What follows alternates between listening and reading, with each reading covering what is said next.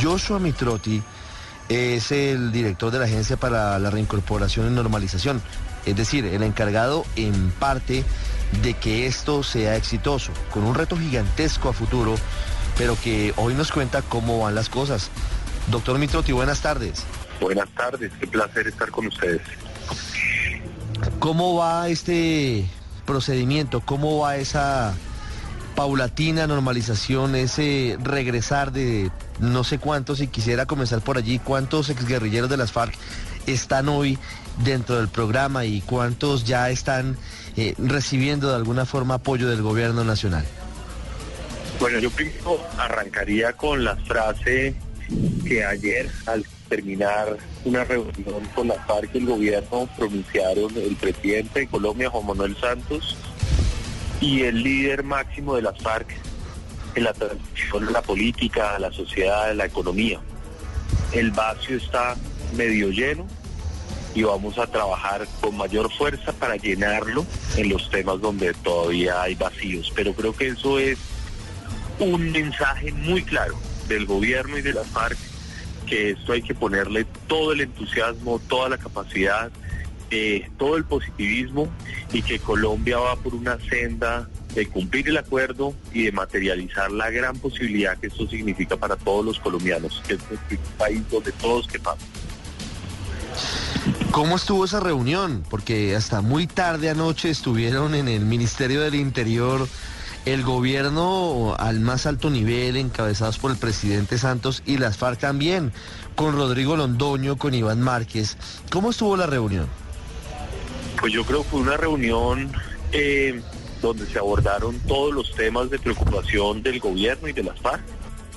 Creo que lo hicimos con la mayor altura, con la mayor responsabilidad, pero poniendo sobre la mesa las posturas de gobierno y las inquietudes de FARC.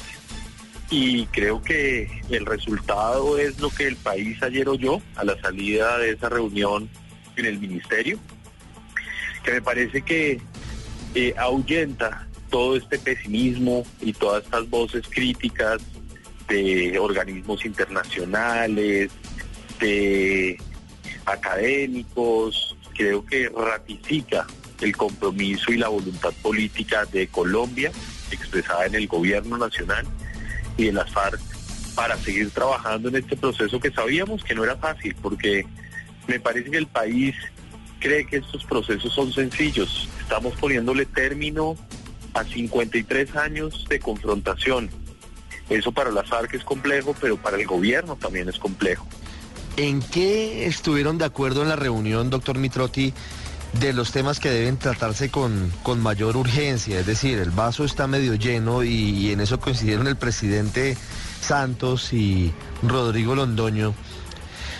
Y es importante el mensaje, pero, pero ¿cuáles son esos puntos para priorizar?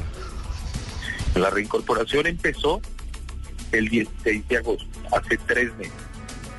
Decirle que hoy tenemos habilitados para ser beneficiarios de este proceso a 12.233 personas certificadas por la Comisionado como personas que estuvieron en la SAR y que hoy están haciendo tránsito a la reincorporación social y económica.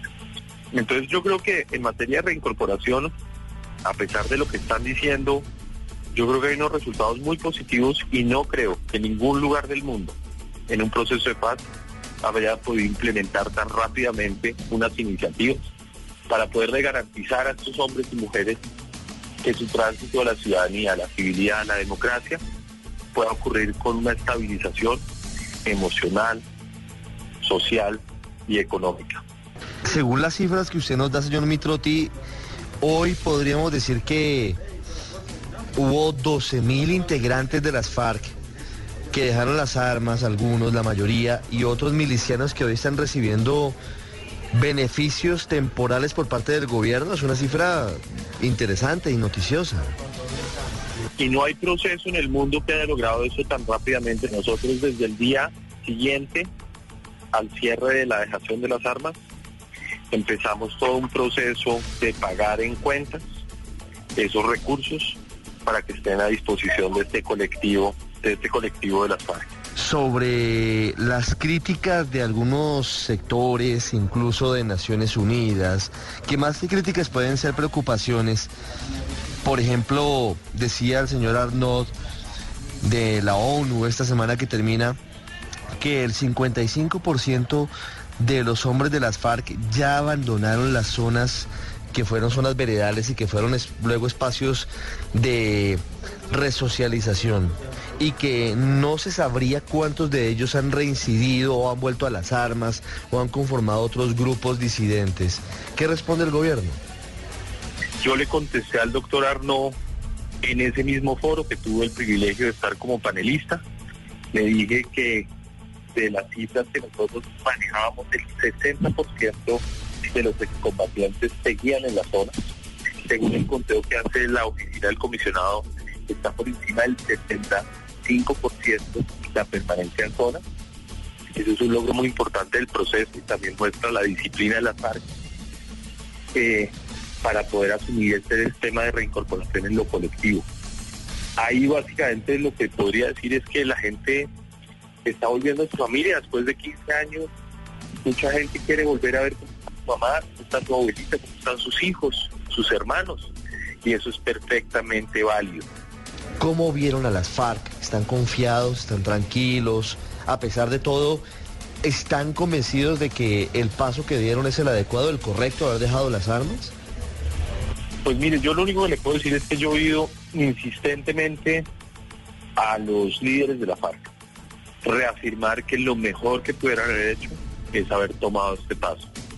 Y que para atrás ni para echar impulso. Están comprometidos con materializar este acuerdo y honrar este acuerdo.